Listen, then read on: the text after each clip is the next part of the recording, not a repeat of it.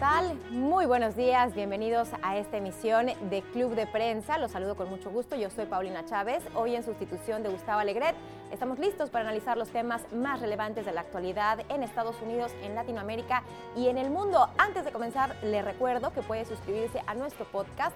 Está disponible con todos los episodios, con todo el análisis y con todas las discusiones que hemos tenido de los diferentes temas de actualidad aquí en esta mesa. Está disponible en dos plataformas, lo puede encontrar en Spotify y también en la plataforma de Apple. Además, por supuesto, está nuestra cuenta de Twitter en la que nos puede hacer llegar todos sus comentarios, participe con nosotros, háganos llegar sus opiniones sobre las noticias más importantes de este día. Ahora sí, comenzamos. Le doy la bienvenida a nuestros analistas que ya están con nosotros aquí en la mesa de Club de Prensa. Comienzo contigo, María Luisa Rosell. Bienvenida. Ella es corresponsal de Uno TV. Muy buenos días, María Luisa. Buenos días, Paulina. Es un gusto que estés aquí con nosotros. También saludo con mucho gusto a Ricardo Alday. Él es analista político y consultor internacional. Gracias, Ricardo. Gracias, Paulina. Buenos días. Muy buenos días. Eh, y comenzamos, por supuesto, con una actualización respecto a la contienda por la nominación demócrata. Estamos en una etapa eh, sui generis, por supuesto, en la que prácticamente el avance del coronavirus y sus diferentes impactos acaparan los titulares de la prensa internacional, pero también aquí en Estados Unidos un asunto importante es que sigue avanzando el proceso político rumbo a las elecciones del próximo mes de noviembre. Aquí en los Estados Unidos eh, está en plena discusión y en plena contienda por la nominación demócrata, como usted lo sabe, lo hemos comentado aquí en los últimos días. El ex vicepresidente Joe Biden y el senador Bernie Sanders son quienes se mantienen prácticamente en la contienda. También está por ahí eh, la, la congresista Tulsi Gabbard, pero pues ella sabemos que sus posibilidades pues son mínimas. El día de ayer hubo nuevas elecciones primarias en tres estados importantes con mucha población latina. María Luisa, comienzo contigo en los estados de Florida, en el estado de Illinois y también en el estado de Arizona con victorias contundentes para el ex vicepresidente Joe Biden. Sí, queda claro que quien se está básicamente colocando como el candidato para, eh, ganar la nominación por el Partido Demócrata es el ex vicepresidente Joe Biden. Ha, obtenido victorias arrasadoras en los estados de la Florida, en Illinois, en Arizona. Ohio tuvo que suspender sus primarias debido al coronavirus. El gobernador de ese estado lo decretó así. Y la pregunta es cuánto más va a sostener esa presión que hay sobre los hombros de Bernie Sanders, quien se mantiene, el senador eh, por Vermont, quien se mantiene en la carrera por la nominación del Partido Demócrata, pero que a claras luces cada vez tiene menos posibilidades de llegar a la nominación. Eh, efectivamente, el senador Bernie Sanders ha tenido una labor muy importante porque ha logrado colocar que los, en los temas de la agenda, en el debate y en la discusión, electoral, temas que no habían estado eh, presentes antes. Lo hizo también en la elección del 2016, eh, cuando Hillary Clinton competía con él por la nominación, al final fue ella la nominada. Y efectivamente el rol de Bernie Sanders ha sido muy importante, pero eh, no queda muy claro hasta cuándo va a sostener él esta postura de mantenerse en la contienda electoral, teniendo en cuenta que no solo el partido, sino que también los otros ex candidatos a la nominación han expresado su apoyo en, términos mayoritarios en favor de Joe Biden. Hay algunas otras primarias que son muy importantes que vienen en camino, así que vamos a ver qué ocurre. Pero sin duda, Joe Biden ha tenido una gran noche el día de ayer y cada día eh, se coloca más como el candidato no solamente del partido, sino también del consenso que hay dentro de los, de los votantes hasta el momento. Ricardo. Coincido con María Luisa. Eh, creo que hay una presión enorme ya para Bernie Sanders. Eh, le ayuda un poco el hecho de que haya un par de primarias que estaban en puerta para las próximas dos semanas y han sido pospuestas. En concreto, eh, Georgia y Ohio, donde la suma de los electores en juego hubieran sido particularmente importantes para Biden en caso de que arrasara como hizo eh, la noche de ayer. Creo que esto le da un poquito más de aire a Sanders. Tiene, tiene también la presión de sus muchísimos seguidores, todos estos jóvenes que han eh, traído una energía muy particular a su campaña.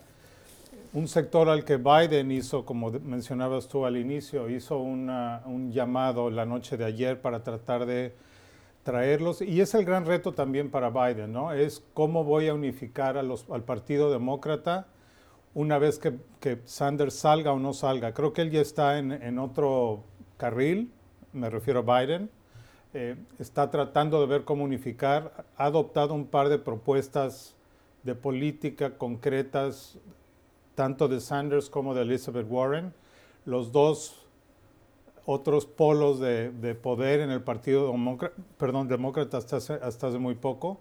Entonces, pues vamos a ver cómo, cómo sigue esto. Pero yo diría que Biden es, salvo un cataclismo, es el virtual candidato demócrata a la presidencia de Estados Unidos.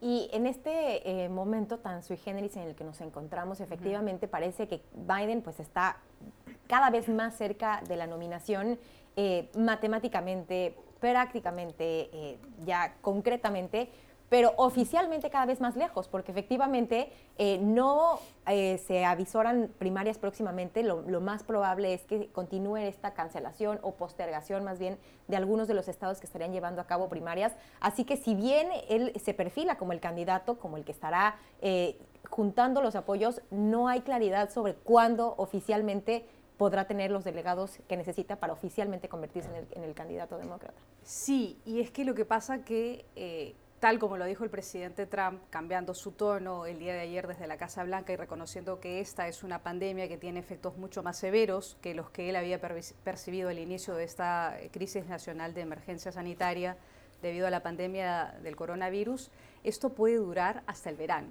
concretamente hasta agosto o septiembre. La convención demócrata se supone que se va a realizar en junio, en, en julio, perdón, en Milwaukee, en el estado de Wisconsin.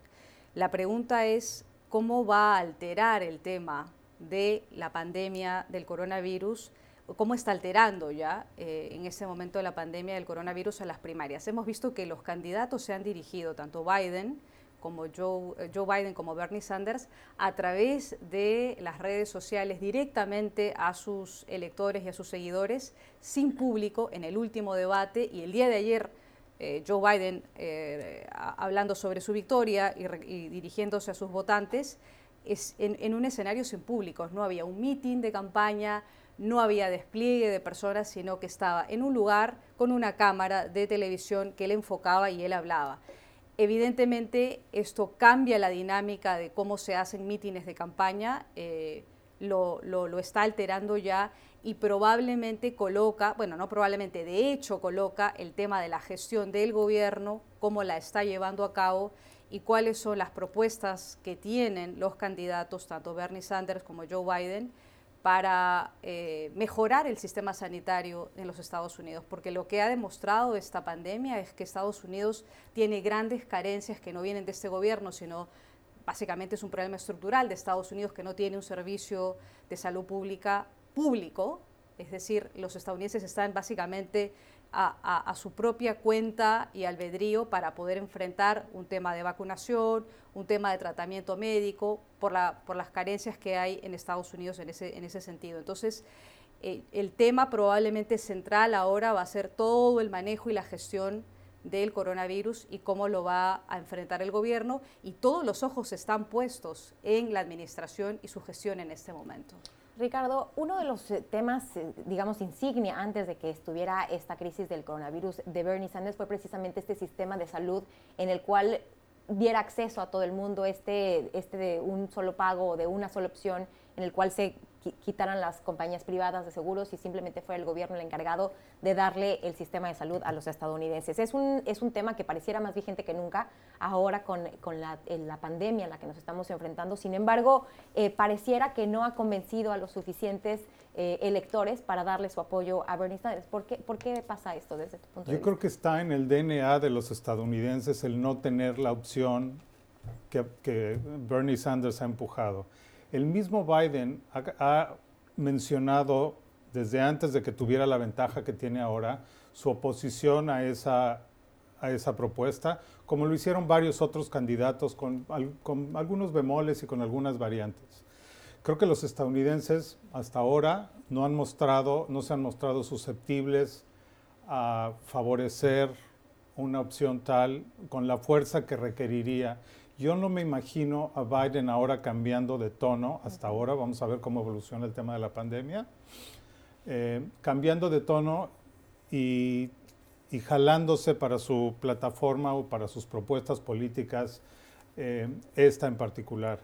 Un poco, y un poco en seguimiento a lo que decía María Luisa, eh, la presión para, y, tu respuesta anterior, la, tu, tu, pregunta anterior, el momento en que Sanders salga de la campaña, tenga o no tenga los, los números Joe Biden, en ese momento se convierte virtualmente en el candidato demócrata y entre más rápido suceda, probablemente será mejor para el partido. Acordémonos que hace tan solo cuatro años eh, la campaña de Clinton le estuvo pegando a Sanders todo lo que pudo para que se diera en, en, favor de... Claro, las circunstancias son ahora muy distintas, los números son distintos, pero creo que está sobre los hombros de Sanders en literalmente decidir cuándo va a cederle la batuta a Biden y cómo va a ser. Y la campaña va a tener que moverse eh, totalmente a plataformas digitales, al menos en los próximos tres meses.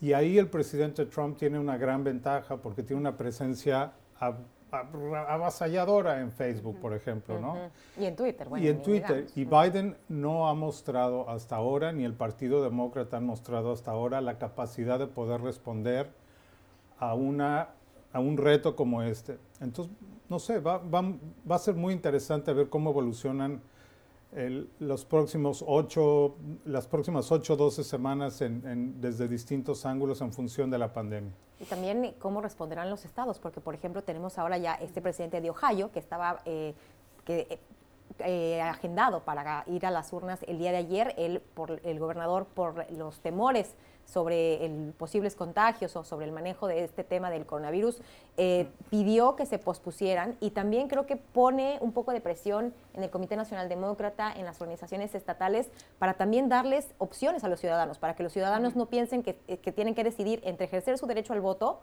o proteger su salud al ir a votar. Entonces, quizá tendremos que ver un rol más proactivo de parte de los demócratas fomentando quizá el voto por correo postal, el voto o algunas otras alternativas. No sé, quisieran comentar este tema para Ese punto que tú abordas, Paulina, es muy importante porque en Estados Unidos, a diferencia, por ejemplo, de nuestros países, Perú, México y el resto de América Latina, el mecanismo de votación es, eh, digamos, ejercido un solo día, las directrices vienen del gobierno central, es un solo órgano eh, nacional el que maneja, administra eh, un colegio electoral o un jurado nacional de elecciones el que administra el manejo de las elecciones. Aquí en los Estados Unidos depende de cada estado y hay varias formas de votar. No solamente se vota en persona, sino que se puede votar por anticipado, se puede votar eh, solicitando una, una balota de votación, se puede enviar por correo. Es decir, se tiene que suscribir, uno se tiene que registrar para votar en determinadas fechas, determinados días el mecanismo de votación en general es complejo, las votaciones generales. Y luego las primarias tienen sus propias, eh, sus propias complejidades. Entonces eso dificulta mucho más la, posibilidad de la participación de los ciudadanos para ejercer, como tú bien has dicho, el derecho al voto. Y lo otro, la dificultad que significa eh, para una persona que no quiere, o para las personas en general que no quieren contagiarse, por lo que hemos visto que el virus se expande de manera exponencial, entonces, eh, eh, el, tema de las primarias, el tema de las elecciones, aquí en Estados Unidos y en otras partes del, mundo, es un tema complejo. Eh, creo también que el tema económico va a ser uno de los grandes temas por el efecto que va a tener la pandemia aquí en Estados Unidos, que al final puede dirimir la balanza y puede influir muchísimo en las decisiones de los votantes, porque aun cuando el gobierno está impulsando un, paquete de salvataje, un, paquete de estímulo económico, el estrago económico y la crisis y la recesión que esto va a provocar, es decir, el hecho que la economía no funcione al ritmo normal por el coronavirus, efectivamente cambia toda la dinámica nacional y la internacional. Muy bien, pues estaremos siguiendo, por supuesto, muy de cerca este tema. El, impulso, el momentum que tiene el ex vicepresidente Joe Biden parece no haberse visto afectado por este tema del coronavirus por lo pronto, pero dadas las circunstancias, es una contienda que se puede alargar todavía hasta que el senador Bernie Sanders pues decida conceder o matemáticamente esté imposibilitado para obtener esa nominación demócrata. Otro de los temas que han ocupado los titulares de la prensa aquí en los Estados Unidos, que tiene que ver, por supuesto, también con el coronavirus, es la respuesta que dará el gobierno federal a todos esos pequeños eh, empresarios, a todas esas eh, personas preocupadas por el tema de la economía. Como usted lo sabe, lo hemos reportado aquí en NTN 24, Estados Unidos se encuentra eh, pues prácticamente en cuarentena, no de manera oficial, pero sí hay una restricción para ir a restaurantes, a bares, está la petición para que todas las personas se queden en casa, lo cual evidentemente tendrá efectos importantes en la economía. El secretario del Tesoro ha estado en conversaciones con la líder demócrata de la Cámara de Representantes, la Speaker Pelosi, eh, y han tenido ya eh, avances para eh, crear un, un, presupuesto, un paquete de incentivos fiscales que podría estar alcanzando la cifra de un trillón de dólares. Esto estaría superando otros paquetes que se han diseñado en épocas de crisis, después de la gran crisis de 2008, después de los atentados del 11 de septiembre. Estaría incluso, Ricardo, em, cobrando fuerza la posibilidad de que sea el gobierno federal el que envíe directamente recursos económicos a los estadounidenses. Se hablaba por ahí de más o menos mil dólares, un cheque de mil un cheque de mil dólares a cada estadounidense. ¿Y cuál cuál es tu opinión de estas, medidas que se están evaluando? Creo que, creo que es muy atractivo el que tú recibas en tu casa un cheque de mil dólares de repente por cada... No, faltan muchos detalles por, por precisarse, falta el acuerdo con el Congreso, pero creo que la presión que va a tener el Congreso, todos los demócratas en el Congreso, ya está ahí. ¿Cómo te puedes oponer en una coyuntura como la que tenemos, con el horizonte de incertidumbre que existe también sobre la sociedad, de si se va a cerrar por completo el país, si no se va a cerrar? ¿Cómo te vas a oponer políticamente y económicamente? Me parece que eh, no va a ningún lado, vas a tener que apoyarlo. El, proceso yo creo que va a estar en los detalles, ¿no? En quiénes lo van a recibir, bajo qué condiciones, qué, otros, qué otras partes del estímulo van a estar disponibles para la gente.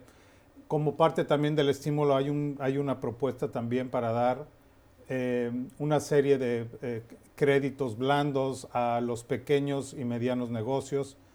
¿Quién define cuál es un pequeño, un pequeño y un mediano negocio? la administración Trump no tiene un buen historial en este departamento, ¿no? Se le ha acusado durante los tres años y cachito que lleva en el gobierno de favorecer simplemente a los grandes intereses políticos, a los grandes intereses económicos. Entonces la pregunta es si la miscelánea o la tiendita, la bodega de la esquina va a ser beneficiaria de alguno de estos créditos o todo va a ir para las aerolíneas, bueno, las aerolíneas no son un pequeño negocio, pero bueno, se ha hablado mucho del rescate a las aerolíneas, del rescate a la industria de cruceros, en fin, a toda la infraestructura turística del país, que es una de las, de las áreas más dañadas. Entonces, repito, me parece que hay muchas interrogantes al respecto. Vamos a ver qué detalles eh, eh, eh, cierran la pinza y, y en función de eso, ver quién va a ser favorecido y quiénes no. Em, y, evidentemente todo tiene un tinte político, ¿no? Si lo vemos en función en un año electoral. En un año electoral es muy difícil que no veas esto, seas del partido que sea, bajo el filtro de las elecciones de noviembre. Entonces, ese es también otro elemento. Y el presidente va a tener toda la atención mediática posible y estemos seguros de que va a utilizar cada oportunidad que tenga para estar presente en todas las eh, eh, alternativas mediáticas a su alcance. Incluso para los republicanos, María Luisa, que tradicionalmente se oponen a este tipo de medidas, a este tipo de rescates, a este tipo de intervención del gobierno, pero pareciera que ahora pues la principal prioridad es detener esta caída en los mercados, esta eh, posible recesión y el, el, secretario del Tesoro incluso lo ha dicho, se podría alcanzar un 20% de desempleo si no hay una intervención a tiempo. Sí, porque son digamos, son circunstancias eh, de emergencia, ¿no? Son varios, además, paquetes que, que, se están barajando, varias posibilidades de alternativas para poder ayudar, como, como bien señalaba Ricardo, y poder, eh, digamos, sanear un poco el, el, estrago que causa el coronavirus. Por un lado están los 850 mil millones de dólares que propone la Casa Blanca para enviársela al Congreso para que sea una especie de paquete de salvataje esos 850 mil millones de dólares eh, es una cifra que no tiene precedentes si se compara con lo que, por ejemplo, hizo el presidente Bush eh, con este paquete llamado TARF, que fue muy cuestionado en su momento cuando ocurre la recesión del 2008 en, las vísperas de que él dejara el gobierno y antes de que asumiera Barack Obama. Luego entra Barack Obama y propone otro paquete que era necesario, eh, que fue uno más o menos de 750 mil millones de dólares, si no me equivoco. Este es de 850 mil millones de dólares. Cuando Bush deja la presidencia había un desempleo del 10%, más del 10%. Cuando hubo la gran recesión de, los años 30, 1929 1930, el desempleo alcanzó a más del 25%. Las cifras que tú dabas hace un momento se asemejan a eso, un desempleo del más del 20%. Está por otro lado la propuesta que se está barajando en la Cámara de Representantes, que son más de 100 mil millones de dólares, para eh, de otra manera ayudar. Al final lo que va a pasar es que Senado y Cámara de Representantes van a tener que, cotejar ambas propuestas y sí hay un consenso entre republicanos y demócratas que es una situación de emergencia y que se necesita efectivamente un, paquete de salvataje. Solamente añadiría que eh, la gran pregunta es cómo se gestiona eso, porque una de las grandes, uno de los grandes cuestionamientos fue lo que mencionaba Ricardo, se ayudan a los grandes pero no a los pequeños. Eh, cuando se hizo el paquete de ayuda de la recesión de, finales del gobierno de Bush y comienzos del de Obama, no se ayudó al, pequeño, al individuo, se ayudó a las grandes empresas. Y eso generó que la deuda se abultara. Lo que quiere evitar, lo que debería evitar este gobierno es precisamente eso. No, y de hecho, el, perdón, pero de hecho el cheque de los mil dólares atiende justamente ese hueco, ¿no? O pretende eh, eh, atender ese hueco? Bueno, pues esta semana, por supuesto, seguiremos pendiente. El Congreso estará evaluando estas posibilidades, está en la cancha del Senado, así que le estaremos informando sobre las medidas que se tomen para paliar los efectos económicos del coronavirus. Hacemos una pausa, regresamos con más información aquí en Club de Prensa. Usted está escuchando Club de Prensa, el programa de análisis de la actualidad desde Washington. Club de Prensa dirigido por Gustavo Alegret en NTN 24, el canal de las Américas. Véalo de lunes a viernes por nuestra señal internacional. Pídalo a su cable operador. Estamos de vuelta aquí en Club de Prensa y nos fijamos ahora en lo que acaba de anunciar el presidente Trump a través de su cuenta de Twitter, un cierre temporal de la frontera norte de los Estados Unidos, la frontera con Canadá. Él ha señalado que es un cierre que se da por mutuo acuerdo con el gobierno canadiense, eh, que se cierre el tráfico a todo lo que sea no esencial y que el comercio no estará afectado. Leo el Twitter que acaba de poner hace unos minutos por consentimiento mutuo. Cerraremos temporalmente la frontera norte con Canadá para el tráfico no esencial. El comercio no será afectado y más detalles por venir en los próximos días. Ricardo, ¿previsible que ocurriera este cierre de fronteras? Creo que sí. El, mismo gobierno canadiense el día de ayer eh, decidió cerrar sus fronteras a todo mundo menos a los estadounidenses. Lo curioso es eso, ¿no? La había cerrado a todo mundo, los estadounidenses estaban exentos de la medida y ahora viene este repliegue por parte de aparentemente de los dos. No hemos visto que los canadienses digan nada, pero me sorprendería mucho que Trump haya hecho este anuncio mutuo sin tener el, eh, el, acuerdo de los canadienses. Em, como acabas de señalar, es, es, muy temprano, no hay muchos detalles. Vamos a ver qué más, qué, más cuáles son las, las, condiciones del cierre, la temporalidad del cierre. Pero bueno, pues es una medida muy similar a la que han tenido otros países en otros lugares del mundo por los mismos motivos. Falta ver ahora qué pasa con la frontera sur de Estados Unidos, ¿no? que es realmente lo que los estadounidenses consideran su, su frontera más porosa y más peligrosa, entre comillas. Em, es curioso que el gobierno mexicano tampoco ha tomado medidas a la inversa, ¿no? Sería casi poético ver que el gobierno mexicano decidiera cerrar la entrada de sus fronteras a los estadounidenses, dado que ahora son los estadounidenses los que en el papel por lo menos tienen un número mayor de infectados. Em, pero bueno, sabemos también del peso económico que tiene eh, Estados Unidos en la relación comercial, en la economía mexicana. Eh, en fin, entonces yo no creo que el gobierno mexicano vaya, si no ha, si no ha hecho lo propio en su propio territorio, eh, tampoco creo que vaya a ser vaya a tomar medidas similares a la inversa. Vamos a ver qué, dice la administración Trump. Lo que se señalaba también el día de ayer, el New York Times traía un artículo, María Luisa, señalando que eh, una de las medidas que podría tomar la administración Trump sería cerrar la frontera a los inmigrantes indocumentados, es decir, eh, se acabaría todo tipo de debido proceso, todo tipo de análisis para estos casos y definitivamente serían retornados a México o a sus países de origen.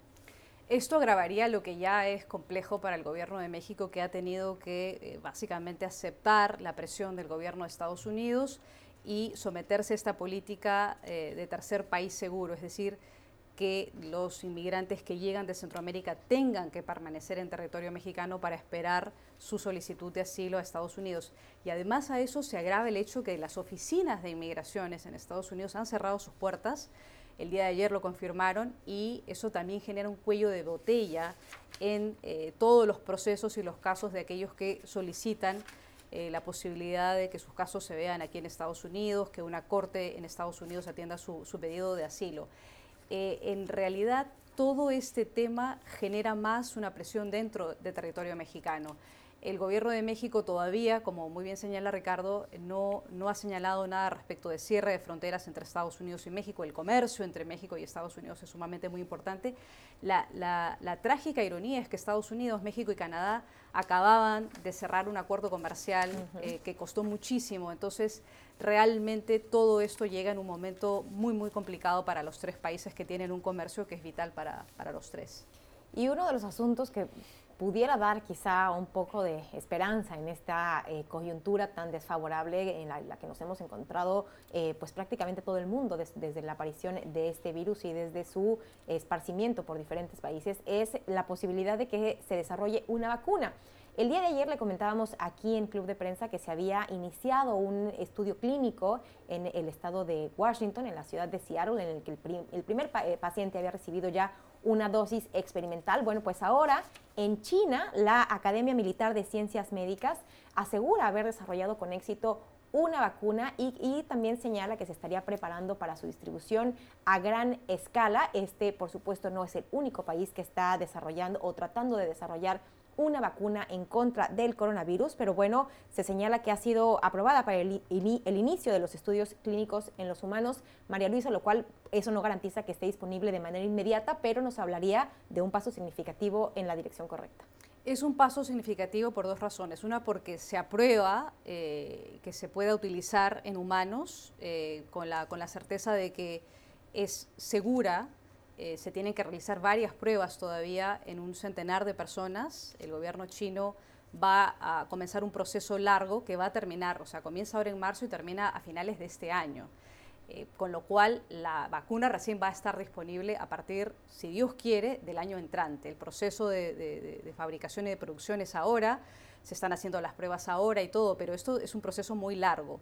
Lo interesante es ver quién estuvo detrás de este, de este proceso y de la gestión de esta, de esta vacuna. Es una científica china de 54 años, entiendo, Chen Wei, que es parte del, del aparato estatal chino, de esta academia militar.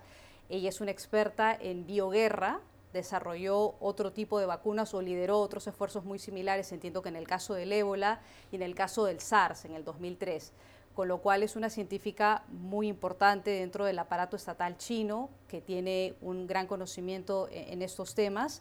Y eh, estuvo, entiendo ella, en la provincia de Wuhan, que fue el epicentro de todo esto en diciembre de este año, eh, en enero de este año, perdón, y desde enero a la fecha ella hizo la recopilación de todos los datos y haciendo todo el trabajo científico con un grupo de científicos chinos eh, y con una empresa privada para poder llevar a cabo el desarrollo de esta, de esta vacuna que eh, es de patente china. ¿no? Evidentemente el esfuerzo ha sido por el gobierno chino.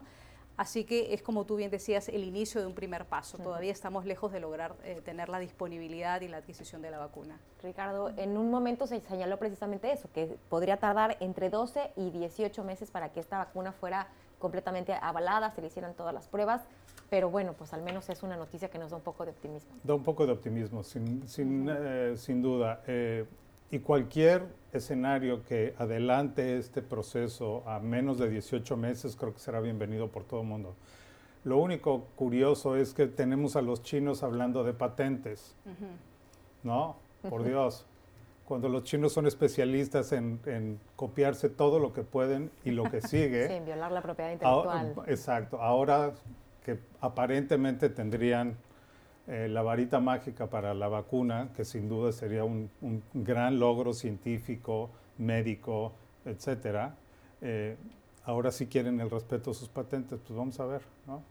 A ver qué, ocurre, por supuesto. Estará, eh, sin lugar a duda, toda la prensa dándole seguimiento al desarrollo de esta vacuna que, como les comentaba, no solamente se lleva a cabo en China, sino son diferentes los países que están trabajando. La comunidad científica pues está contra reloj tratando de dar una respuesta a esta epidemia, a esta pandemia ya declarada por la Organización Mundial de la Salud, que eh, azota diferentes partes del mundo con consecuencias que todavía estamos viviendo en diferentes ámbitos de la vida normal de los Estados Unidos. Seguiremos, por supuesto, muy pendientes. Venezuela ha sido otro de los países que ha estado tratando de obtener recursos para hacer frente a esta pandemia eso le contamos después de la pausa. Hacemos, eh, vamos rápido a una pausa y regresamos con más información aquí en Club de Prensa. No se vaya. Usted está escuchando Club de Prensa, el programa de análisis de la actualidad desde Washington. Club de Prensa dirigido por Gustavo Alegret en NTN 24, el canal de las Américas. Véalo de lunes a viernes por nuestra señal internacional. Pídalo a su cable operador. Estamos de vuelta con más información aquí en Club de Prensa. Como le adelantaba antes del corte, el gobierno, el régimen de Nicolás Maduro solicitó al Fondo Monetario Internacional un financiamiento por 5 mil millones de dólares para hacer frente también al avance del coronavirus en, aquella, en aquel país sudamericano eh, que se encuentra también, por supuesto, en cuarentena. En Maduro se expresó convencido de que en coordinación permanente con la Organización Mundial de la Salud y con el apoyo mutuo entre los países del mundo se podrá enfrentar y superar esta difícil situación. El Fondo Monetario Internacional ha negado ya este, esta solicitud. Ricardo, eh, bueno, en primera instancia pues sorprende el cambio de tono de Maduro refiriéndose a organismos internacionales que ha denostado durante muchos años y también pues era de esperarse dado que pues no estarían las garantías mínimas para hacer una supervisión adecuada de la, de la utilización de estos recursos. En efecto, creo que mm, sorprende un poco tanto la petición de Maduro, la vuelta en U, digamos, que ha hecho en su posición respecto a organismos financieros internacionales y también la rápida respuesta del Fondo Monetario Internacional. ¿no? Eh, sé qué otras opciones va a tener Venezuela para afrontar el tema, eh, con los precios del petróleo en los niveles en los que se encuentran ahora, con otros canales de crédito absolutamente cerrados para ellos, en fin, es una situación complicada. El, tema de la inestabilidad social y política que ha tenido Venezuela en los últimos año y medio, ahora eh, complicada por este escenario y complicado por la falta de dinero. Siempre puede ir a tocar la puerta a sus amigos en China o en Rusia, pero bueno, pues vamos a ver. Em, y es curioso ver cómo el coronavirus eh, le ha, nos ha puesto a todos en la palestra un desfile de líderes políticos que dan vuelta en U a sus posiciones anteriores, ¿no? Maduro, desde luego, el más reciente, pero hemos visto la vuelta en U que dio el presidente Trump aquí simplemente en las últimas dos semanas. Eh, el caso de Bolsonaro, y creo que el único que falta es el presidente de México, ¿no? Creo que está esperando a que alguien cercano a él le pase algo, espero que no. Pero sigue dando eh, patadas para no tomar las acciones que a todas luces otras sociedades han tomado en previsión de lo que se esperan sean semanas y meses muy difíciles. Sí, una posición que se le ha criticado al presidente Andrés Manuel López Obrador, quien ha mantenido sus giras en los cuales pues tiene contacto cercano con la gente, en los cuales él, hemos visto, porque él mismo ha publicado en sus redes sociales estas imágenes de él abrazando gente, besando niños, eh, señalando que pues él es una fuerza, incluso el subsecretario de salud, el encargado de eh, dar seguimiento y las actualizaciones respecto a la difusión o la expansión de esta pandemia, ha señalado que el presidente de México no es una fuerza de contagio, sino es una fuerza moral, de alguna forma, eh, pues encomendándose a, la divinidad para que, para que México no se vea tan afectado por esta pandemia, María Luisa. Sí, solo dos presidentes en Sudamérica, Bolsonaro de Brasil, eh, en, Latinoamérica, perdón, Bolsonaro en Sudamérica, en Brasil, y por supuesto el presidente de México, Andrés Manuel López Obrador, que no han tomado medidas agresivas. En el caso de Bolsonaro, incluso más grave, porque él ha considerado que se trata de un hecho de una histeria colectiva desdiciendo lo que los, científicos de su propio país y en, el mundo y la Organización Mundial de la Salud ha señalado sobre la gravedad del tema. Y sobre el caso de Venezuela, eh, coincido con Ricardo, es muy particular ver que el gobierno de Venezuela eh, se acerque y haga una carta, envíe una carta a Cristalina Georgieva, que es la nueva directora del Fondo Monetario Internacional, pidiéndole ayuda. Evidentemente, Venezuela necesita ayuda porque está en, el contexto regional, eh, probablemente la situación más precaria después de Haití o, igual que Haití, con unas carencias muy graves que ya tenía desde antes. Eh, hay, una preocupación muy grande, su sistema sanitario no resistiría eh, el embate de una pandemia del coronavirus. Lo que no sabemos es cuál va a ser la reacción del Fondo Monetario Internacional, que todavía, entiendo de manera oficial, no ha dicho nada. Recordemos que el antecesor de Maduro y el propio Maduro habían dicho que no querían tener a nadie del Fondo Monetario, que no querían visitas del Fondo Monetario Internacional, se habían resistido a entregar información eh, real de cómo estaban sus cuentas y su, y su, y su, situación fiscal. Y, y, por supuesto también el número de casos. En Venezuela hay 36 casos hasta el momento con los últimos que se han reportado y todavía por esos 36 casos hay muchos otros que todavía no han sido detectados. ¿no? Entonces, eh, evidentemente es una situación compleja, más aún porque tienen toda, eh, toda esta gran cantidad de venezolanos que están tratando de salir de Venezuela y llegar a Colombia y la frontera está cerrada. El fin de semana quedó cerrada con lo cual eh, genera una situación de tensión más grande entre los dos países y un problema de, crisis humanitaria mucho más severo. ¿no? Sí, es una situación que sin lugar a duda dañará la de por sí muy pobre actividad económica que se lleva a cabo en Venezuela. Este país se encuentra en cuarentena colectiva desde el día de ayer, martes a las 5 de la mañana, por orden precisamente de Maduro. Así que pues prácticamente se le está acabando el margen de maniobra o tiene muy poco margen de maniobra, Ricardo, porque como tú bien comentabas, pues se combina con la baja en estos precios del petróleo, uno de los pues temas fundamentales que sostiene la economía venezolana. En efecto, vamos a ver lo que dicen los hechos en los próximos días y semanas, pero es preocupante y preocupante para sus vecinos también, ¿no? Por las implicaciones de que muy probablemente si esto se agudiza en, Venezuela va a haber muchos intentos por tratar de salir del país, ya sea por Brasil, sea por Colombia, sea por em, vía marítima, mm. no lo sé, es, es, es, un caldo de cultivo muy particular y muy peligroso, evidentemente para Venezuela, pero también para, para esa región del mundo. Y solamente en el caso de venezolanos saliendo a Colombia son más de 4 millones, 4.8 millones del 2015. O sea, la, la cifra es realmente alarmante.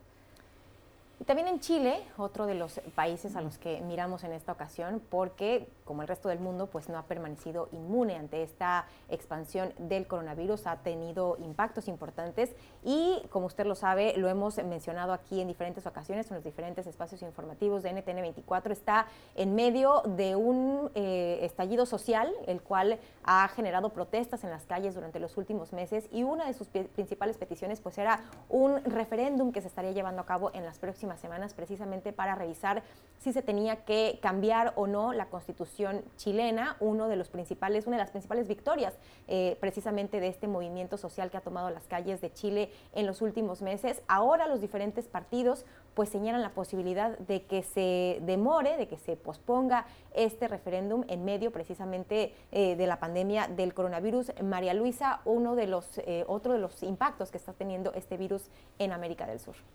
Sí, en el caso chileno estaban básicamente en unas semanas, el 26 de abril se iba a realizar este plebiscito para eh, ver si es que los chilenos están o no de acuerdo con adoptar una nueva constitución y cuál es el mecanismo de adopción de esa nueva constitución, cómo se iba a darse a través de una asamblea constituyente u otro mecanismo político. Los chilenos tenían que decir sí o no a una nueva constitución y cómo se daba ese proceso constituyente.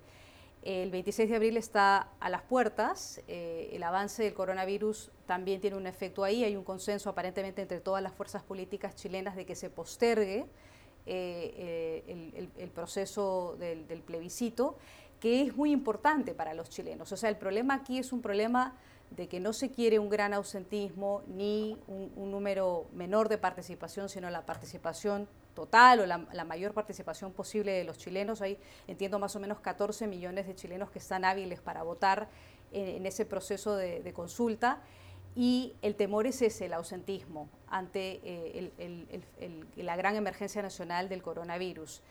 Eh, es importante porque una de las grandes demandas de los chilenos era hacer una nueva constitución, era un acuerdo al que llegaron en noviembre del año pasado después de las revueltas en Chile que comenzaron con una protesta por el aumento de la, tarifa del metro y luego se expandieron a varias regiones de, Chile, 22 muertos o veintitantos muertos.